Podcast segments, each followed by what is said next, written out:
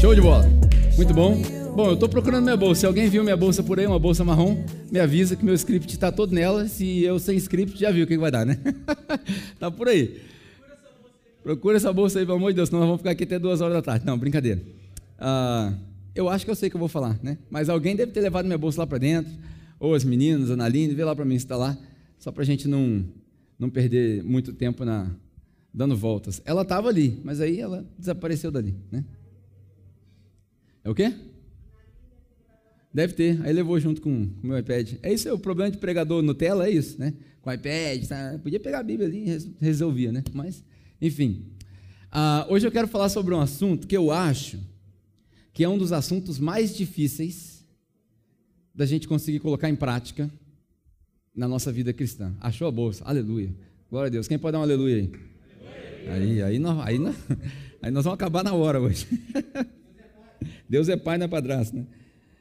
Muito bom. Vamos lá, deixa eu ver se eu acho aqui minha pregação agora também, né? O iPad na mão das minhas filhas já viu o que, que acontece, né? Aí, olha só que coisa linda, show de bola. Então, como eu estava dizendo, eu acho, eu acho, que esse é um dos assuntos mais difíceis da gente colocar em prática na nossa vida cristã. A gente acabou de sair de uma série onde a gente falou sobre céu e terra, e aí acho que muitas pessoas foram despertadas para essa consciência de viver o céu na terra. Uh, eu cheguei a mencionar, se tem alguém que ainda não se batizou e quiser se batizar, a gente vai fazer um batismo. Tudo isso é legal. E aí, durante essa semana, eu, eu perguntei a algumas pessoas né, sobre o, o, o que, que seria algo assim que a gente precisa aprender, que a gente vê que na igreja não está funcionando. E aí veio esse assunto na minha mente e certamente vai causar um choque na hora que eu falar sobre isso. Mas antes eu queria te contar uma história tem tudo a ver com essa pregação. Quando eu era recém-convertido, 2004, faz tempo já, né? Eu, eu fazia, durante um breve tempo, eu fiz parte da Igreja Batista Central, pastor lá era o pastor Carlinhos, que é pastor lá até hoje. E aí, naquele tempo eu era recém-convertido, ainda não tinha experimentado mesmo, né, o, o que, que era conhecer Jesus, estava aprendendo, né? Todo mundo aqui sabe que a conversão não acontece da noite para o dia. Né? A conversão vai acontecendo aos poucos, eu estou me convertendo até hoje. E aí a gente vai andando devagarzinho. Mas naquela época, eu trabalhava com vendas e uma das minhas clientes me devia 3 mil reais. Naquela época era muito dinheiro. 3 mil reais era muito dinheiro. Até hoje, 3 mil reais é muito dinheiro. Mas ela me devia 3 mil reais. E aí eu, eu já tinha tentado de tudo. Eu já tinha tentado receber, eu já liguei, já parcelei, tinha tentado de tudo. Até que o velho Pedro tomou conta de mim. Eu falei, eu vou na casa dela e o que tiver lá dentro eu vou sair com tiver lá, geladeira, televisão, vou sair com o que tiver lá, vou com o carro pronto eu vou lá dar uma de agiota lá e vou pegar o que tem lá para poder recuperar essa dívida. Isso era eu, sem Jesus, né? Jesus até estava lá, mas ele estava tentando falar comigo, mas eu não ouvi. E aí eu fui atrás dela. Quando eu cheguei lá, eu falei, ó, você está me devendo isso, assim, assim, assim, assado. Só que, nesse meio tempo, entre um ou dois dias que eu decidi ir lá recuperar minha dívida, o pastor da igreja, pastor Carlinhos, estava organizando um retiro espiritual. Aquele retiro de jovens que de espiritual não tem nada? Todo mundo que sabe o que eu estou falando? Sabe, né? Amém. Então, mas enfim, estava organizando lá o retiro. E aí o retiro ia ter aquelas lições que a gente acorda de manhã, faz a escola bíblica e tal. O pastor falou para mim assim: ó, Pedro, você vai pregar sobre perdão. E aí eu falei, pô, mas aí você me quebrou, podia ser depois, não? Depois que eu recuperar a dívida, você vai pregar sobre perdão. E eu fiquei com aquilo na cabeça, passados dois dias, eu fui atrás da minha cliente. Quando eu cheguei lá, sentei na sala, eu não sei se acredita nessas coisas, mas as palavras não saíam da minha boca. Eu não conseguia cobrar. Eu, eu, eu fiquei mudo, não conseguia cobrar. E aí, me deu a louca, eu falei, ó, vim aqui para falar o seguinte, fulano tal, sua dívida está perdoada. Você não precisa mais me pagar. Aqui foi uma choradeira danada, era uma família católica, nunca viu milagre na vida, né, no caso deles, e aí, pá, uma choradeira danada. A senhora que morava lá, que era a, a mãe da, da mulher, né, saiu com a santinha lá, dando beijo na santinha. Eu falei, ah, glória a Deus, está tudo certo. E aí, milagre acontecendo, naquele momento, apareceu um cara no portão. E aí, todas as expressões clichês de lado, foi exatamente o que aconteceu. Apareceu um cara no portão, vestido com roupa simples e de barba branca, não sei porquê, falando alguma coisa nessas, nessas palavras, eu não me lembro exatamente palavra por palavra, mas ele disse assim: Deus operou nesse lugar agora. Que Ele abençoe vocês. E foi embora. O cara falou do portão. Foi embora. E aí a gente saiu correndo. Essa pessoa morava ali no. Acho que é Ilha Parque, ali quando você está indo para o Santo Agostinho, naquela entradinha ali. Ela morava ali. E ela morava em frente à pracinha. Ou seja, naquela rua ali, eu não sei se você conhece, mas as ruas não voltam na pracinha, não tem para onde correr. Você só tem uma direção para seguir. Aí nós saímos correndo. O portão era na distância daquele portão ali, mais ou menos, da sala. Saímos correndo para ver o cara. Não achamos o cara na rua. Aí batemos no vizinho, você viu um cara assim? Não. Pessoal que estava na praça, vocês viram o cara assim? Não. Concluímos que a gente tinha visto um anjo. Ó, vimos um anjo. Deus mandou um anjo falar com a gente aqui. Se isso tem Bíblia ou não, se é teologia ou não, não sei. Mas foi a nossa conclusão. Ali foi operado perdão. E aí eu aprendi um princípio básico. Perdão não é para quem te ofendeu. Perdão é para quem foi ofendido. Por isso que a gente usa a expressão libera perdão. Porque quando você não perdoa, você carrega um peso nas suas costas e a pessoa que te ofendeu às vezes não está nem lembrando que te ofendeu. Eu aprendi esse princípio. Então hoje, com essa história na mente, eu quero tentar explorar uma passagem que fala sobre perdão. Porque eu acho que a gente precisa aprender sobre perdão na igreja. Perdão é uma das coisas, uma das, das pedras fundamentais da vida cristã, que sem ele você não consegue conhecer Deus. Sem perdão você não consegue conhecer Deus. Nós somos salvos pela graça, graças a Deus, mas sem perdão você não vai conseguir experimentar Deus. E é sobre isso que eu quero falar hoje. Com essa breve história, nós vamos abrir em Mateus, capítulo 18. Mateus, capítulo 18. Qual versículo, Pedro?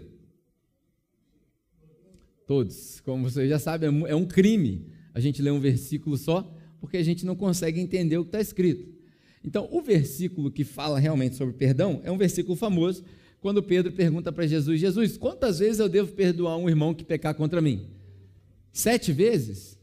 E aí Jesus responde: Não sete, mas 70 vezes 7, ou 77 vezes. É esse versículo faz parte desse texto. Mas nós vamos ler Mateus capítulo 18 inteiro, porque talvez você nunca tenha ouvido falar isso. Eu acho que o capítulo 18 do Evangelho de Mateus, eu não sei se você sabe, mas quando os evangelhos foram escritos não tinha capítulo. Isso daqui foi coisa que a gente inventou para facilitar para nós. E muito provavelmente, ninguém sabe quem escreveu o Evangelho de Mateus. Muito provavelmente isso aqui é uma coleção de dizeres. E aí, quando juntaram isso tudo, no Evangelho de Mateus, no capítulo 18, eu acho, eu leio Jesus ensinando sobre perdão no capítulo inteiro. Inclusive, quando ele vai para o 19, na famosa passagem sobre divórcio, que a gente fala, ah, me traiu, pode divorciar e tal, eu acredito que Jesus, entre Mateus 18 e 19, está falando só sobre perdão, para ensinar o povo a perdoar. Ah, chama dois ou três testemunhas e o cara não ouviu, leva para a igreja, não ouviu, exclui da igreja. Não é isso. Jesus está ensinando a gente a perdoar. E aí a gente vai ler isso tudo para vocês entenderem por que, que faz sentido que dois capítulos praticamente inteiros do Evangelho de Mateus falam sobre perdão. Mateus capítulo 18 começa assim: Naquele momento, os discípulos chegaram a Jesus e perguntaram: Quem é o maior no reino dos céus? Essa pergunta é o gatilho para Jesus ensinar sobre perdão. O maior, grava isso que eu estou te falando. O maior no reino de Deus é aquele que tem a maior capacidade de perdoar. O maior no reino de Deus é aquele que tem a maior capacidade de perdoar. Porque Deus nos perdoou enquanto nós ainda éramos inimigos dele. Então, aquele que se assemelha a Deus é o que tem mais capacidade de perdoar. E aí, Jesus dá um exemplo. Olha que interessante. A gente já leu isso daqui várias vezes e nunca pensou dessa maneira. A maioria de nós é assim. Chamando uma criança, ele chamou uma criança, vem cá, pequenininho, vem cá, chega aqui. O que era um absurdo naquela época, porque as crianças eram uma distração. Para a cultura judaica, na verdade, a criança era inútil. A única utilidade da criança era quando ela crescia. Porque diz o salmista que bem-aventurado é o homem que tem a sua aljava cheia de filhos, porque quando eles crescerem vão o defender no portão da cidade. O que, que, era isso? O portão da cidade era o lugar do julgamento. Então, se eu fiz besteira com a minha vida, os meus filhos vêm em minha defesa. E se eu tenho muitos filhos, eu formei um banco de testemunha. É a única razão de, de, de filho, ser, criança ser considerada alguma coisa é isso. Mas criança não trabalhava, criança não pagava imposto, criança não tinha sabedoria, criança não tinha nada. Criança não servia para nada nessa época. Então, o rabino, o, Jesus, Jesus chama uma criança, o que, além disso tudo, era um absurdo, por quê? Os rabinos não gostavam de criança perto. É daí que a gente tira esse costume, porque, por isso que a gente diz que a nossa igreja é uma igreja judaico-cristã. Porque a gente tem muito costume judeu. Por isso que na nossa igreja tem o costume, por exemplo, de ter salinha de crianças. Por que, que tem salinha de criança? Porque a gente não sabe lidar com criança. A gente não tem paciência. Porque a criança corre para lá, corre para cá, a gente distrai. Então, os rabinos falavam assim: se eu vou ensinar um negócio importante, como você vai ver nesse texto aqui, onde dois ou três estão reunidos em meu nome, o que quer dizer, na verdade, quando duas pessoas sentam e falam da palavra de Deus entre, entre elas, ali Deus aparece. E quando Deus aparece, se a criança vem junto, distrai. Então os rabinos repugnavam as crianças. Certa vez, quando os discípulos estavam reunidos, as crianças estavam perturbando. E aí Jesus falou o quê? Deixai vinde a mim os. Por quê?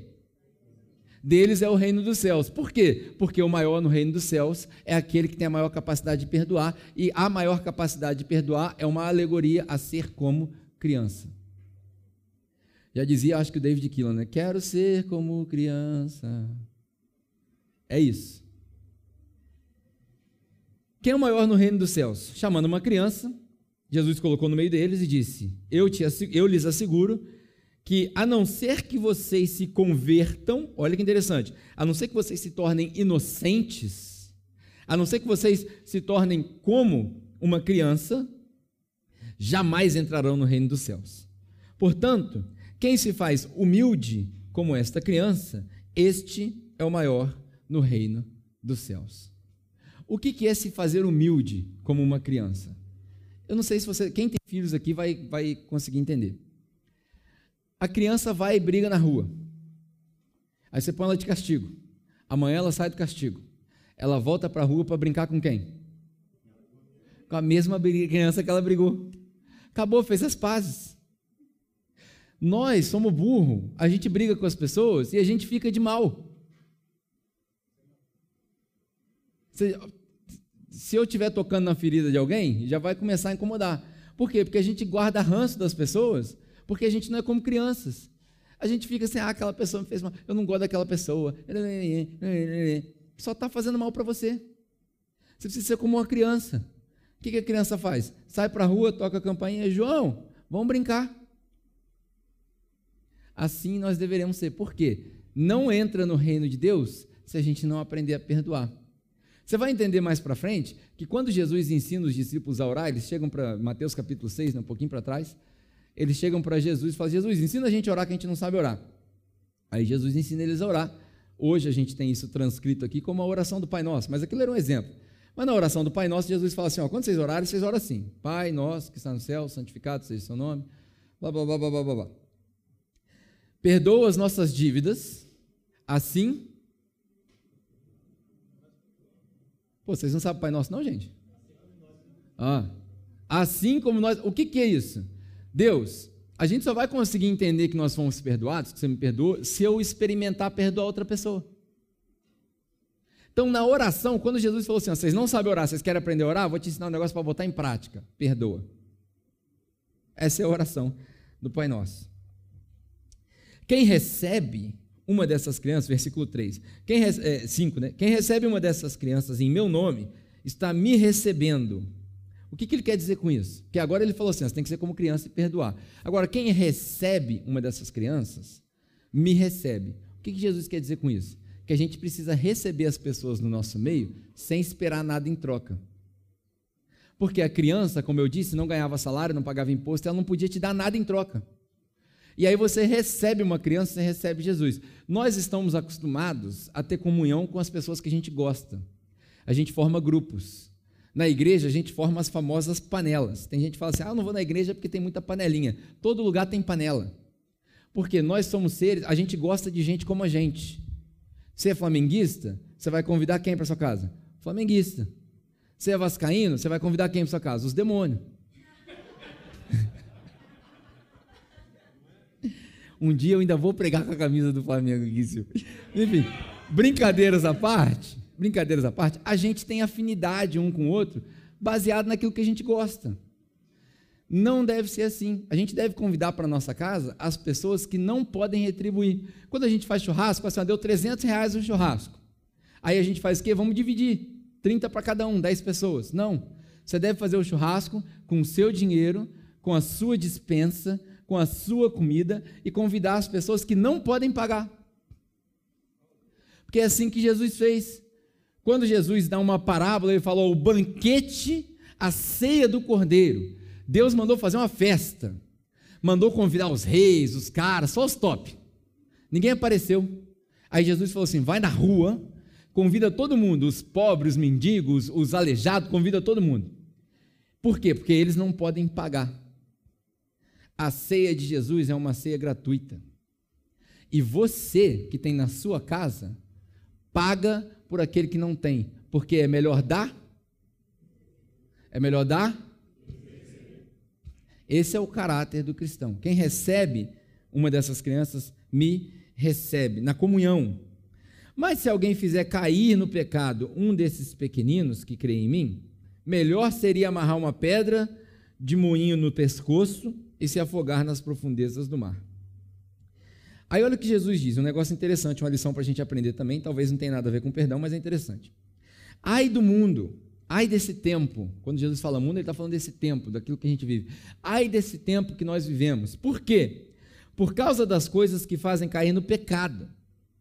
É inevitável que essas coisas aconteçam. Irmãos, já passou da época onde a gente prega sobre o crente perfeito.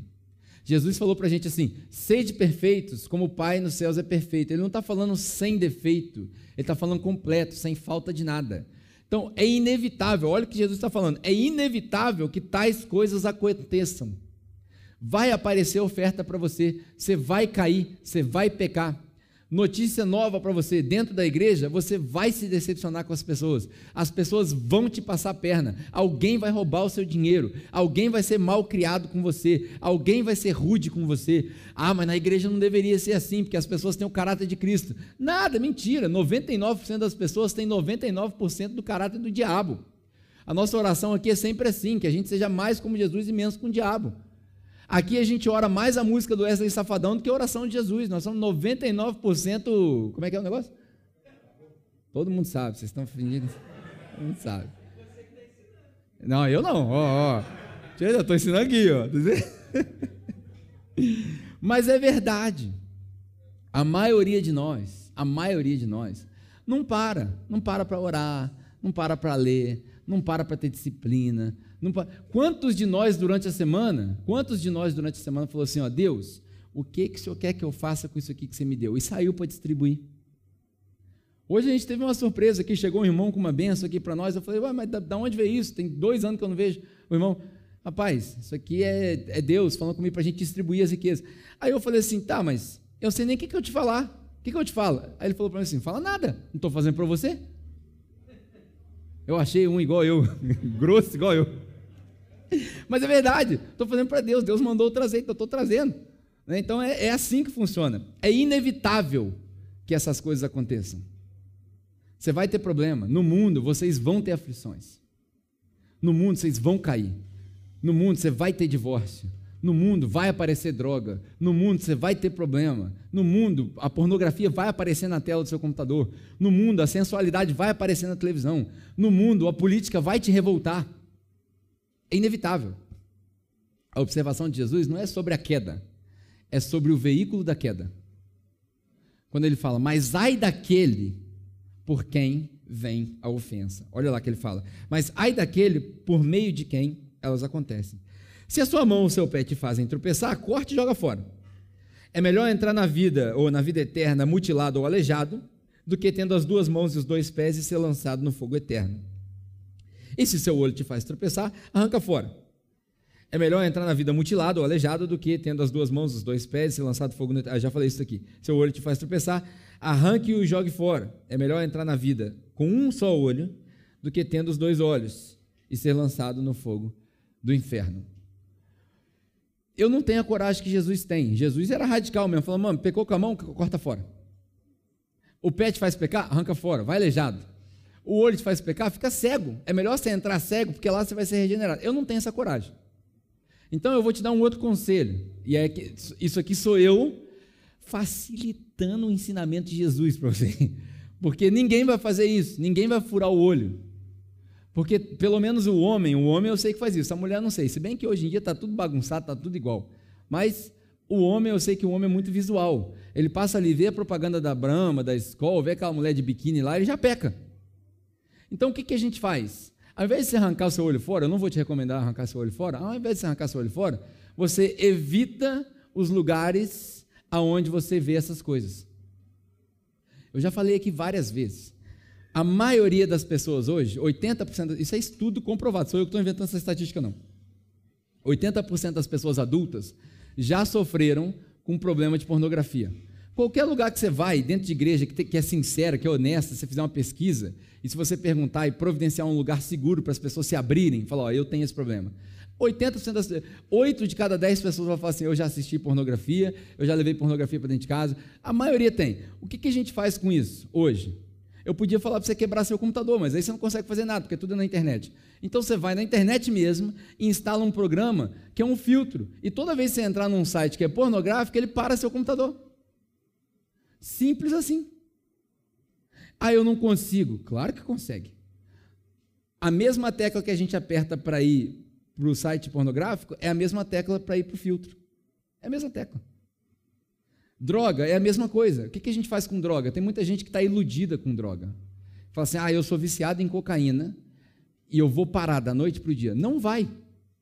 São raros os casos de alguém que consegue parar da noite para o dia. Não vai. O que, que a maioria dos médicos recomenda? Que você troque uma pela outra. Você vai achar um negócio que você vai se viciar tanto quanto a cocaína, obviamente que seja bom para você, ou menos ruim, né? Agora eu vou viciar em açúcar. É menos ruim que a cocaína. Pelo menos não vai estourar suas narinas, você não vai precisar de platina.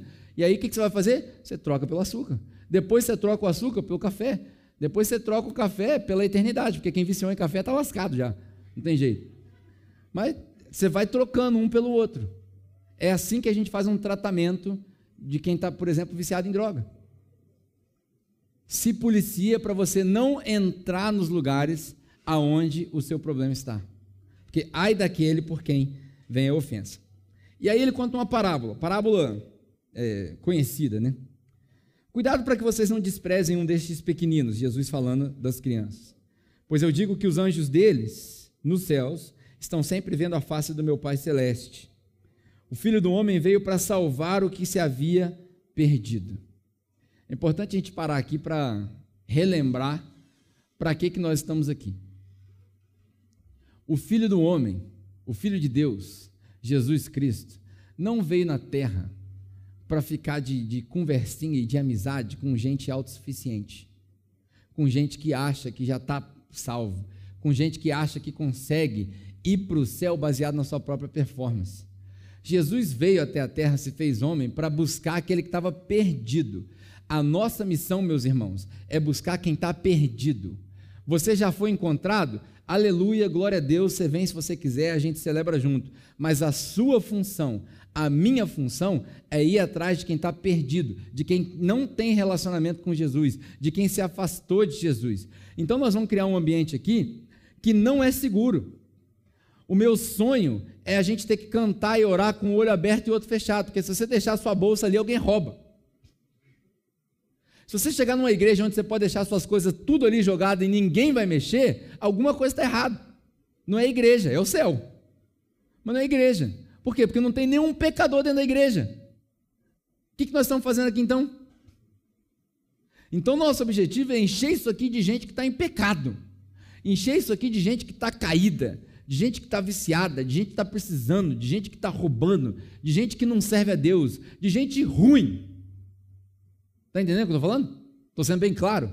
Nosso objetivo é esse. É a gente vê os caras entrando ali armado, e na hora que ele chegar ali armado, ele fala, oh, irmão, tá na igreja, pô, armado não dá. Aí ele deixa as armas dele ali no negócio, fala assim, na hora que acabar o culto eu pego de novo. Aí ele volta para o tráfico. E aí, aos poucos, porque ninguém converte da noite para o dia, aos poucos, o cara chega aqui e fala assim: agora eu não quero mais. Aos poucos. E nós temos paciência para perdoar as ofensas daqueles que nos ofendem, até que eles se encontrem com Jesus. Eu não sei se vocês já viram isso, mas eu, na, quando eu era recém-convertido, eu tinha um projeto que eu ia nas quadras de basquete, nas madrugadas, a gente ia jogando basquete, e aí a gente pregava para os traficantes enquanto estava rolando o movimento. A gente jogava, eles gostavam, uns vinham, o cara estava fumando maconha, o outro tirando uma carreira de cocaína, aí a gente pregava para eles. Eu vi várias vezes, várias vezes, o cara que, ou o cara era fogueteiro, ou o cara era é, agora nem sei mais como é que é o nome desse negócio, mudou um monte de gíria, mas enfim, os caras trabalhavam no tráfico, eu cansei de ver molecada, 14, 15 anos, tirar revólver, pistola. Na minha época não tinha fuzil, né? ninguém andava de fuzil na favela na minha época, mas tirava revólver, pistola, botava no meio da quadra e falava assim: não quero mais. E aí o patrão estava sentado lá no canto da quadra, a gente tinha que ir lá e falar: patrão, libera o menino aí. Pá, pá, pá, porque conhecia a gente, isso e aquilo, via Jesus e falava: vai, está liberado, não precisa pagar. Eu, eu vi isso várias vezes. Por que, que a gente não vê isso na igreja mais? Por quê? Que a gente está igual os fariseus agora. Não, agora eu já estou em outra categoria. Agora eu já conheço a Deus. Agora eu me visto com roupa de ver Deus no domingo. Por quê? Não pode ser assim. Tem que ser o contrário. Tem que ser o contrário. A nossa igreja tem que ser tão estranha que as pessoas entram aqui e falam assim: Eu não consegui entender que isso aqui é uma igreja. É uma igreja, mas as pessoas têm que entrar aqui e falar assim: mano, esse negócio aqui é tão diferente que eu gostei, eu vou voltar, que não me assusta. Essa é a ideia. Ele veio para quem estava perdido. Aí Jesus faz uma pergunta para eles: o que vocês acham então? Se alguém possui 100 ovelhas e uma delas se perde, ele não vai deixar as 99 nos montes e indo procurar que se perdeu? E se, olha só que interessante, e se ele consegue encontrá-la, eu garanto que ele ficará mais contente com aquela ovelha do que as 99 que estavam salvas.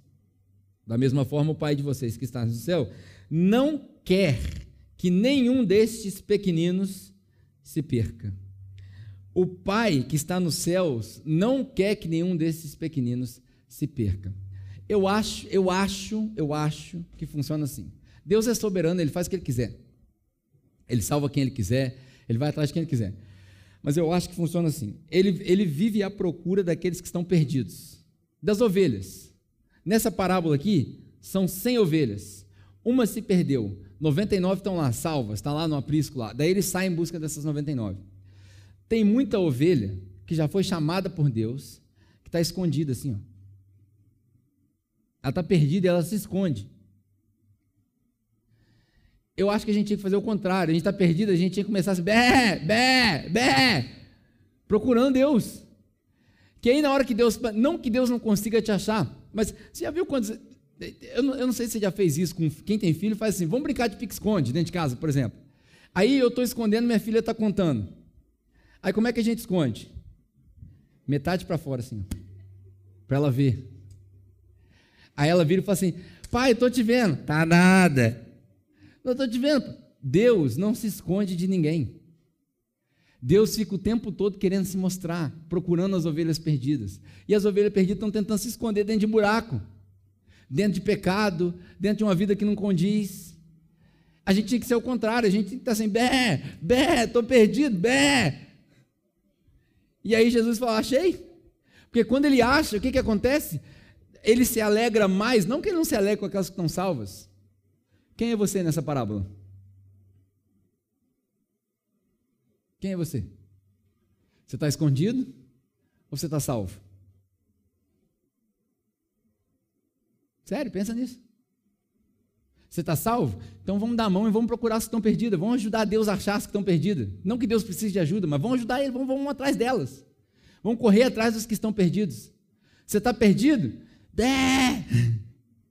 Estou aqui, Deus. Estou aqui, ó. Esconde assim, metade para fora, para Deus poder te ver. E quando Ele te vê, Ele vai se alegrar, porque Ele não quer que nenhuma ovelha se perca. Todo aquele que Deus chamou, Ele não quer que se perca. Todo aquele que Ele entregou na mão de Jesus, você pode dar volta, você pode sair, você pode ir para o mundo, você pode fazer o que você quiser. Jesus mesmo disse: Todo aquele que o Pai deu na minha mão, jamais eu lançarei fora. A boa notícia para você hoje é que, por mais que você tente correr de Deus, não tem como correr. Ele está te esperando. Para onde você correr, Ele está lá. Davi dizia assim: Ainda que eu faça minha cama no mais profundo dos, dos infernos, lá o Senhor está. Ainda que eu me esconda na mais alta montanha, no topo do céu, lá o Senhor está também. Para onde você correr, você vai encontrar com Deus. Aí ele continua assim. Agora vem a parte do perdão, né? E aí eu vou sugerir o seguinte: do versículo 15 até o versículo 20, esses cinco versículos, você vai ver aí que a palavra que mais se repete aí é se. Se. Se o irmão, se fizer isso, se fizer aquilo. Eu, eu vou propor para a gente fazer o seguinte: nós vamos trocar a palavra se pela palavra quando, que aí a gente já se prepara para o pior. Pode ser? Amém? Eu vou trocar. Eu estou adulterando a Bíblia, não, tá? Eu tô só estou só, só piorando um pouco mais para a gente já se preparar para o pior. Né? Então vamos lá. Quando o seu irmão pecar contra você, porque vai acontecer, vai acontecer, principalmente no ministério de música, vai acontecer, porque o povo da música é estrelinha, todo mundo sabe, amém ou não? Todo mundo sabe. Aqui, aqui é diferente. Aqui é diferente. Nas outras igrejas que era assim, aqui não. Mas vai acontecer. Quando isso acontecer, quando o seu irmão pecar, quando ele cantar mais alto que você, quando ele apagar o seu microfone, quando ele fizer caretinha para você aqui no back vocal, entendeu? Quando isso acontecer, quando o irmão da hospitalidade, Ministério da Hospitalidade, eles fazem esse trabalho maravilhoso, né? Põe a mesa, recebe as pessoas. Quando sair da ordem, quando não tiver gente para limpar, quando o pastor vier pregar e tiver puto com a esposa dele, aí fala besteira. Acontece? Amém ou não? Quem está aqui há mais de seis meses já viu isso várias vezes. Acontece. Então, quando isso acontecer, quando isso acontecer, quando o irmão pecar contra você, olha a sugestão de Jesus, tão simples. Vá Vai a sós. Não precisa humilhar o cara. Não precisa fazer nada disso. Vai a sós. E mostra para ele o erro. Mostra para ele. Fulano, eu acho que isso aqui que você fez está errado. Por quê? Aqui, está escrito aqui, ó. Sim, sim, assado. Me senti ofendido. Queria conversar contigo. Sem mimimi. Sem, sem ficar dando alfinetada nos outros. Sem mimimi, claro. Claro, eu aprendi um negócio que nunca mais eu esqueci. Se você falar a verdade hoje, você não precisa lembrar o que você falou amanhã. Pega essa. Se você falar a verdade hoje, você não precisa lembrar o que você falou amanhã. A maioria das pessoas tem problema com relacionamento, é pego na mentira, porque conta uma mentira e não lembra amanhã. Pode ser que não seja amanhã, pode ser daqui a cinco anos. Aí a pessoa vem cobrar, e aí, ó, você não vai lembrar. Fala a verdade hoje. Você não precisa. Hã? Tem que anotar. Você está falando muita mentira, cara. Não fala mentira, cara. Fala a verdade, que você não precisa lembrar. Quando seu irmão pecar contra você, vai a sós, mostra para ele o erro. Quando ele ouvir, aí você ganhou seu irmão. Olha que coisa fantástica. Quando ele ouvir, você ganhou seu irmão.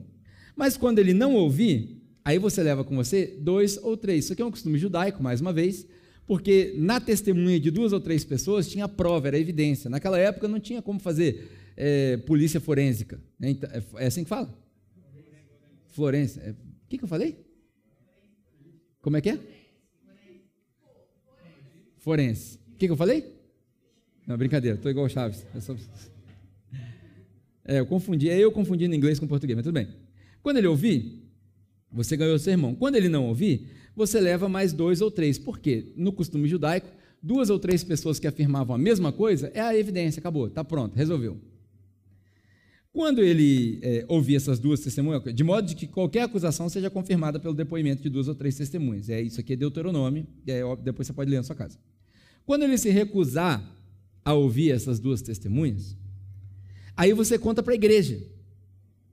E quando ele se recusar a ouvir também a igreja, trate-o como pagão ou publicano. Olha o truque aqui.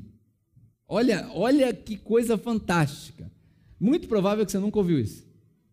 Quando ele se recusar a ouvir a igreja, você trata ele como pagão ou como publicano. Como é que trata o pagão ou publicano? Hã? Está aqui um crente. Com amor. Porque quando a gente lê esse texto, isso aqui parece um contraste. Ah, o cara não, não, não quis obedecer, não quer igreja e tal, papá. Exclui ele da igreja. Manda ele embora. Ele não pertence mais. Não. A disciplina é para quem foi salvo. O amor é para quem está perdido. Pegou? A disciplina é para quem foi salvo. O amor é para quem está perdido. Então, na hora que o cara, ah, não quero, vou continuar fazendo, vou continuar fazer errado, eu vou pecar, não quero saber de Deus, não quero saber de ninguém, isso é isso que se exploda tudo. O que, que a gente faz? Ama. Meu irmão, você é bem-vindo aqui, cara. O dia que você quiser vir, a porta está aberta. Se a, casa, se a sua casa estiver aberta, nós vamos lá também. Você não precisa ser otário, né? Óbvio. Isso aí, a gente precisa lembrar disso também, né? Ah, o cara, cara, toda vez que você empresta dinheiro para ele, na verdade não, não empresta, deixa eu refazer, porque crente não empresta dinheiro, né? Então, se você emprestou dinheiro para alguém e não recebeu, o problema é seu, porque crente não empresta dinheiro. Amém? Vocês entenderam? Estou inventando isso não, isso é provérbios. Quem empresta dinheiro é senhor, quem pega emprestado vira escravo de quem emprestou. E nós não estamos num relacionamento de escravidão. Porque se o Filho de Deus verdadeiramente libertar, aí você vai ser livre.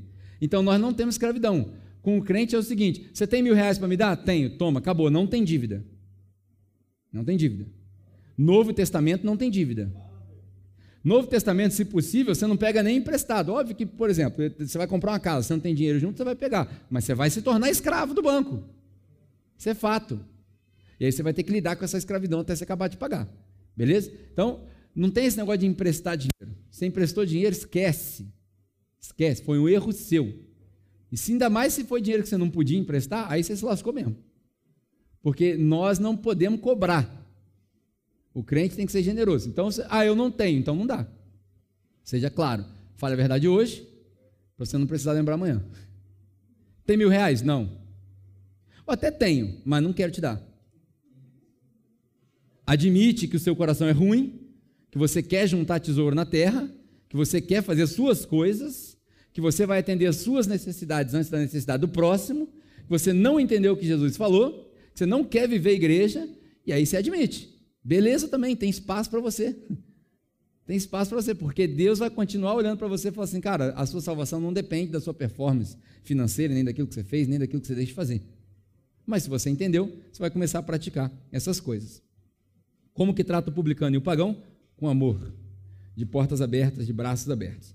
Eu digo a verdade, tudo que vocês ligarem na terra terá sido ligado no céu. Eu preciso explicar isso daqui ou vocês já são velhos de igreja? Já entenderam isso aqui? Vocês não entenderam, né? então eu preciso explicar. Quando Jesus fala assim, ó, tudo que vocês ligarem na terra terá sido ligado no céu, ele não está te dando superpoder. Não está.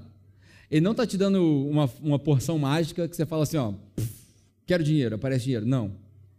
Jesus não está falando que você que decide, nem que a igreja decide, nem que o Papa tem poder de perdoar pecados, como a igreja católica costumava acreditar, nem que a igreja é uma autoridade, assim como a Bíblia é autoridade. Não é isso que ele está falando. Quando você lê esse texto aqui no grego, você vê que isso aqui está no passado particípio, ou seja, o céu vem primeiro, o que é óbvio, se você fosse analisar. Então o que Jesus quer dizer é o seguinte: tudo que vocês ligarem na terra já vai ter sido ligado lá no céu.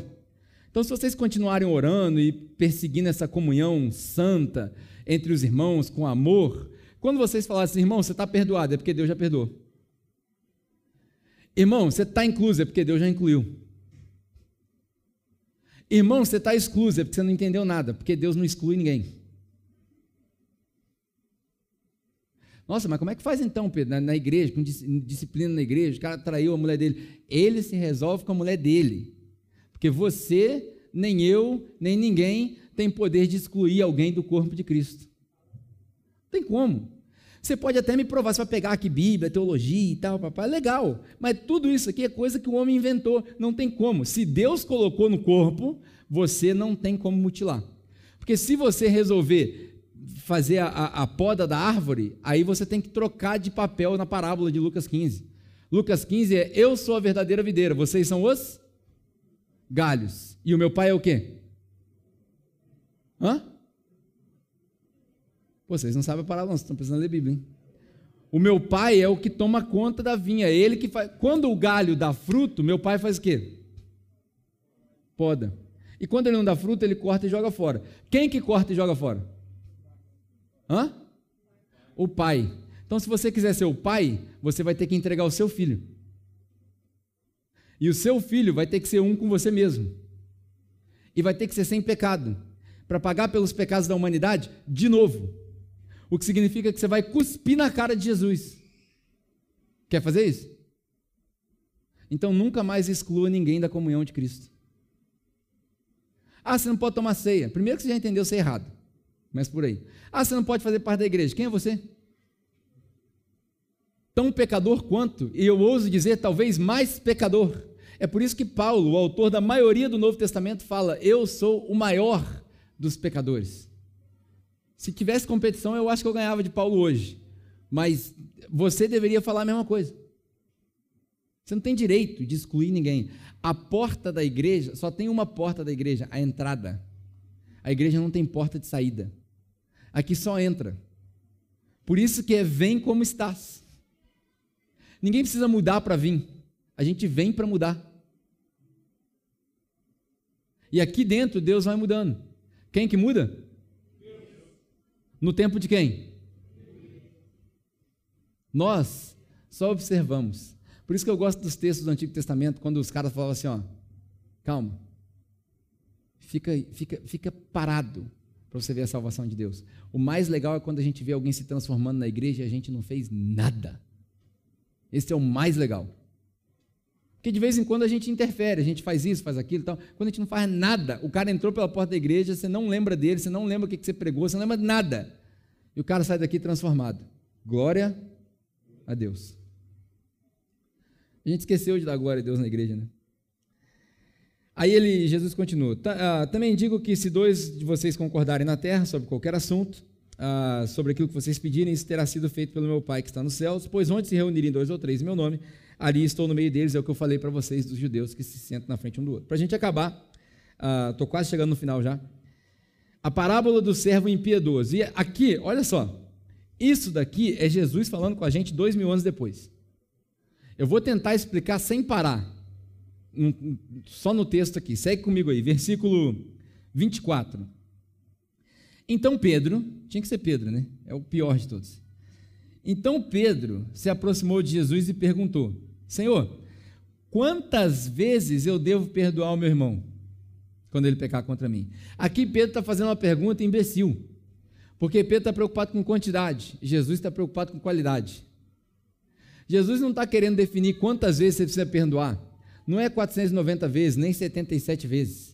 O exemplo que Jesus vai dar aqui é o exemplo seguinte: você continua perdoando até que eu volte. Continua perdoando para sempre. Perdoa todas as vezes. Como eu disse, não é seu otário. Você vai tomar suas precauções, mas você vai perdoar todas as vezes, você não vai guardar rancor. Você vai perdoar de coração. Quantas vezes, Senhor? Aí Jesus respondeu: Eu digo a vocês, Pedro fala até sete vezes. O que Pedro está fazendo aqui é o seguinte: os rabinos ensinavam antigamente que todo mundo precisa ser perdoado três vezes. Depois da terceira, você não tem mais obrigação de perdoar. Ah, que bom seria se nós fôssemos judeus. Ó, já te dei três chances. Agora acabou. Quero mais nada contigo. Não é assim, infelizmente, depois do Novo Testamento, a parada ficou mais pesada. Aí Jesus respondeu: Eu digo a você que não sete, mas até 70 vezes sete, ou 77 vezes. Isso aqui é uma hipérbole, Jesus exagerando. Por isso, olha só, presta atenção nessa parábola. Essa parábola é a descrição da nossa vida. Presta atenção. Por isso, por isso que por isso aqui liga esse texto que a gente vai ler com o texto anterior. Por isso que o reino dos céus é parecido com isso, porque vocês precisam entender perdão para entrar no reino para poder viver isso aqui. Por isso, o reino dos céus é como um rei que desejava acertar as contas com seus servos. Quem é o rei? Vamos lá, vamos ver se vocês aprenderam. Quem é o rei? Quem é o servo? Nós. E o que, que é a conta? É o pecado. Então Deus olhou para nós e falou assim: ó, vocês pecaram, precisa acertar a conta. Isso aqui é a parábola. Quando ele começou o acerto, quando é que começa o acerto? Hã? Quando que começou esse acerto? Dois mil anos atrás, quando Deus amou o mundo de tal maneira que entregou seu Filho unigênito para que todo aquele que nele crê não morra, mas tenha vida eterna. Então o acerto começou há dois mil anos atrás. Até então a gente estava na dívida. Aí começou o acerto. Aí ele diz assim: quando começou o acerto, foi trazido à sua presença um que devia uma enorme quantidade de prata. Prata, ouro, cobre, ninguém sabe o que era aqui na verdade. Tem Bíblia que fala denários, tem, ninguém sabe. Mas aqui, para você entender, duas coisas interessantes. Primeiro, foi trazido um servo. Isso significa que esse servo não veio de boa vontade. Ele não veio de livre e espontânea vontade. Senhor, vem aqui acertar minhas contas. Não.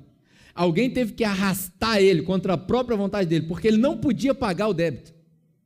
É por isso que em João capítulo 6, versículo 44, Jesus fala assim: Ninguém vem ao Pai se o Pai não o arrastar até mim contra a sua própria vontade. A gente foi mal acostumado na igreja a aceitar Jesus. A gente não aceita Jesus. É Jesus que nos aceitou antes da fundação do mundo e no momento certo, quando as suas emoções e a sua vida bate naquele momento, ele te arrasta para perto do Pai. E aí você vai arrastado, batendo o pé, ralando tudo, sangrando, e quando chega lá ele limpa, ele cura as suas feridas, ele te cobre com o sangue dele, que se torna alvo mais que a neve. Quem não viu a mensagem sobre a, a, o verme que fica grudado na madeira, você precisa voltar lá e ver para entender como que lava com sangue e fica branco. É, é um mistério, não vou falar sobre isso, né? Enfim, foi trazido à sua presença um que lhe devia uma enorme quantidade de prata. E aí aqui, talvez na sua Bíblia seja mais tradicional, ele usa uma medida de peso. É como se eu falasse assim para você hoje. Trouxeram para ele meia tonelada de dólar. Você consegue imaginar quanto dinheiro tem aí? Em meia tonelada de dólar. Porque a gente não mede dinheiro com peso. A gente mede dinheiro por moeda. Aí o cara, ele exagerou tanto, esse cara devia meia tonelada de dólar. É muita coisa, você não consegue nem imaginar. Como ele não tinha condições de pagar, mais uma vez, quem é o servo? Nós. Qual que é a dívida? O pecado. Meia tonelada de pecado. Que eu e você não tínhamos como pagar. Não tinha como pagar. Condição nenhuma. O Senhor ordenou que ele, a sua mulher, os seus filhos e tudo que ele possui fossem vendidos para pagar a dívida. A morrer todo mundo, vende todo mundo. E aí o servo se prostrou diante dele e implorou: Tem paciência comigo, Senhor, e eu te pagarei tudo. É uma promessa vazia, que ele não vai pagar. Tem paciência, Senhor. Já viu quando você fala para Deus, fala assim, Deus, se você é real mesmo, alguém já fez essa oração aqui? Não, só eu, eu faço direto. É uma, é uma afronta a Deus. Deus, se o Senhor é real mesmo, faz isso. Aí ele vai e faz, você fica como? De carão. Deus, se o Senhor fizer isso, aí eu vou fazer XYZ. Besteira. Porque ele vai fazer assim, ó. E aí você está lascado. Você não vai conseguir cumprir o que você falou. Aí ele fala assim: o servo se prostrou, pediu paciência, e eu te pagarei. E o senhor daquele servo teve compaixão. A palavra é simpatia, que significa que ele conseguiu entender o sentimento dele. É por isso que é, por isso que Filipenses capítulo 2 fala que Jesus, sendo como Deus, não considerou ser Deus algo que deveria se apegar, mas se, se esvaziou dele mesmo e se fez homem. Para quê? Para que lá em Hebreus, quando você lê lá em Hebreus capítulo 10, se eu não me engano, você vê que nós não temos um sumo sacerdote que não consegue se simpatizar com as nossas dores. O que é simpatizar? É olhar para minhas dores e falar assim: eu sei o que você está passando. Se tem uma palavra de conforto para o crente é Deus sabe o que você está passando. Depressão, ele passou por depressão. Ansiedade, ele passou por ansiedade. Tribulação, ele passou por tribulação. Ele foi tentado e não pecou para que ele pudesse te dar toda essa vida no momento dessa troca. Ele teve simpatia e ele cancelou a dívida e o deixou ir. Ele cancelou a dívida. Essa dívida, o que era a dívida mesmo? O que era a dívida? Aí você lê Colossenses capítulo 2, você fala que Jesus foi exposto e humilhado, e na cruz ele cancelou a dívida de pecado que nós tínhamos. Ele pregou essa dívida na cruz. A cruz é o nosso cartão de pagamento da dívida.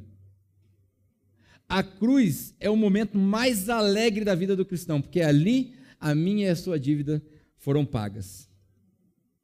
Mas quando esse servo saiu, aí ele conta a nossa história. É agora que a gente vai se encolhendo no sofá. Quando esse servo saiu, ele encontrou um dos seus conservos que lhe devia 100 denários. Se a dívida do cara era uma tonelada de dólar, meia tonelada de dólar, esse aí devia para ele 10 reais. 100 reais. Que seja, 100 reais. Aí esse servo que acabou de ser perdoado encontrou com esse cara na rua. Agarrou ele pelo pescoço, começou a sufocar o cara, dizendo: Paga o que você me deve! Seu ladrão! Vagabundo! Sem vergonha! Tem vergonha na cara, não, rapá? Você trabalha, você tem seu, seu emprego lá, não vai me pagar? Seu. E aí começa. Aí o cara descobriu que você é crente. Essa é a nossa história. Então o conservo caiu de joelhos e implorou: Tem paciência comigo e eu vou te pagar. A mesma frase. Tem paciência comigo, eu vou te pagar. Mas ele não quis. Antes ele saiu, mandou lançá-lo na prisão até que ele pagasse a dívida. Quando que isso ia acontecer? Nunca. Nunca. Essa prisão eterna é o inferno. Afastados de Deus para sempre, porque a gente não consegue pagar pelo nosso pecado.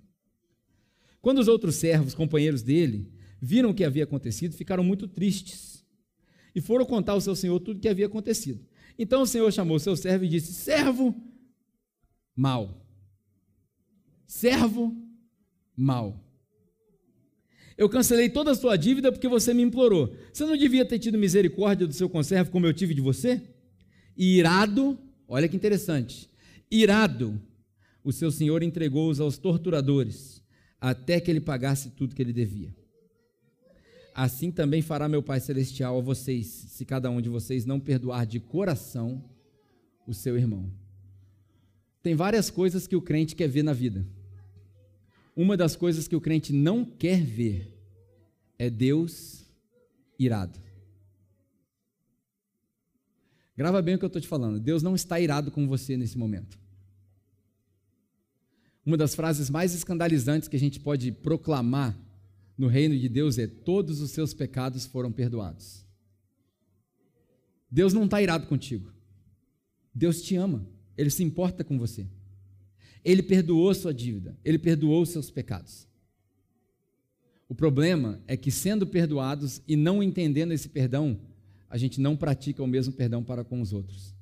Isso aí faz com que Deus olhe para nós, óbvio, na parábola que Jesus está contando, e se apresenta para nós irados um dos sermãos mais famosos dos últimos cinco séculos, a gente pode colocar assim, desde a reforma, é um sermão de um pregador chamado Jonathan Edwards, chamado Pecadores na, nas mãos de um Deus irado. Você consegue ver no YouTube, óbvio que não foi filmado, você consegue ler Pecadores na mão de um Deus irado. A única coisa que o crente não quer ver é um Deus irado.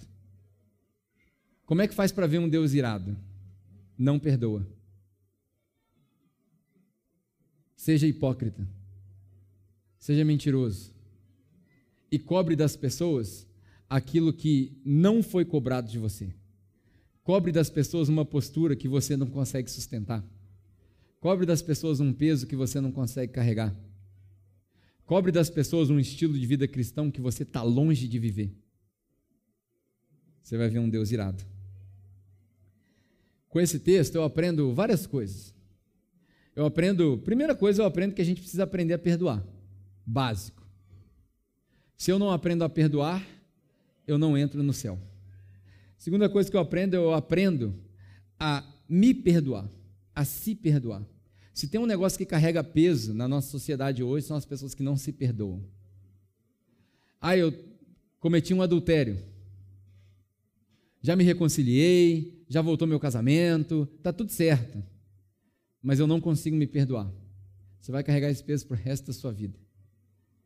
Irmãos, cicatriz não deve doer. Se a cicatriz dói é porque está inflamado, não foi curado ainda. Cicatriz é um lembrete do desafio e uma placa da vitória. Está entendendo? A cicatriz é um lembrete do desafio e a placa da vitória. Cicatriz é uma medalha. É por isso que Paulo fala: Eu carrego no meu corpo as marcas de Cristo. É lógico que ele sentia dor, mas ele se alegrava por sofrer pelo Evangelho. Por quê? Porque é uma marca da vitória. Não estou dizendo que você tem que sair daqui agora e cometer adultério só para carregar essa marca, não. Mas na sua vida você pecou, você caiu, entenda que você já foi perdoado. Você começa a sua história a partir do perdão e não para chegar no perdão. Então a gente precisa aprender a perdoar, a gente precisa aprender a se perdoar, a gente precisa aprender a ser perdoado. Receber o perdão é constrangedor, mas é libertador.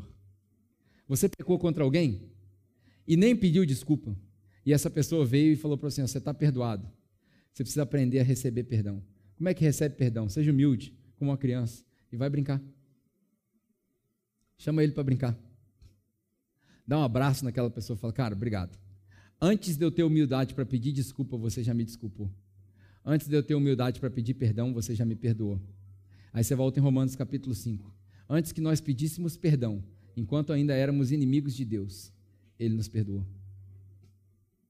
E por último, a gente precisa aprender a perdoar, a se perdoar, a ser perdoado, e a gente precisa aprender a receber o perdão de Deus. Isso daqui, ó. Isso daqui não é soberba. Isso daqui é autoconhecimento.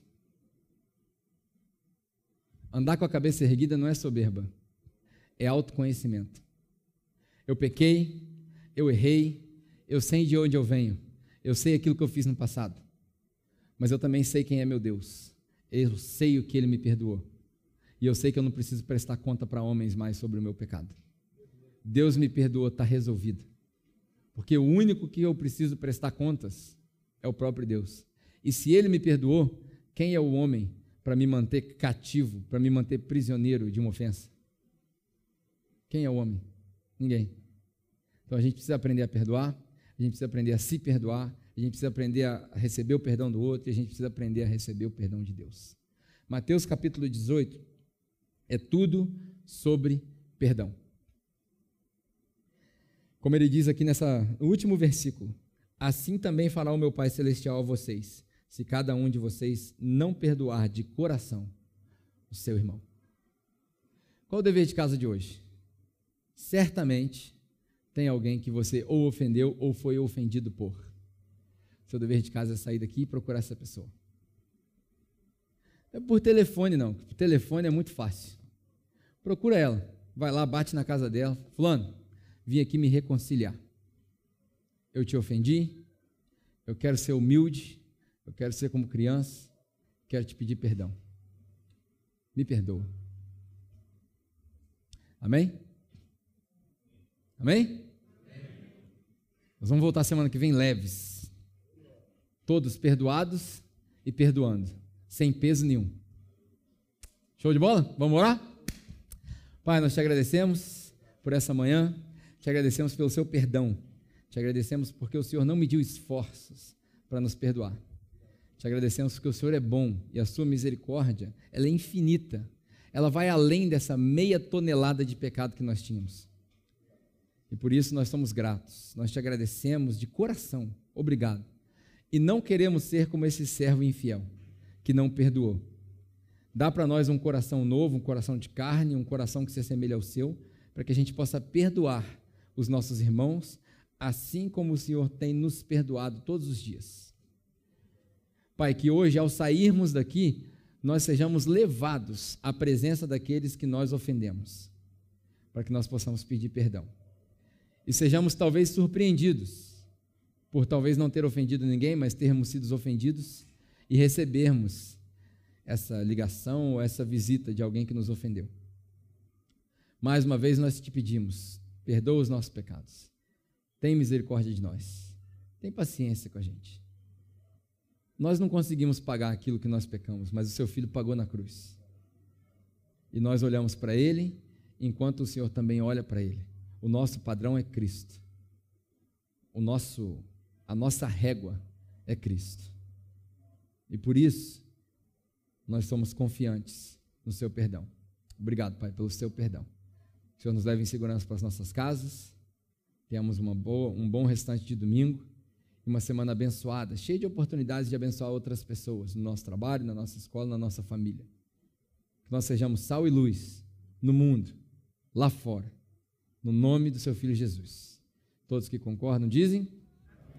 Amém. Amém. Tenha uma ótima semana.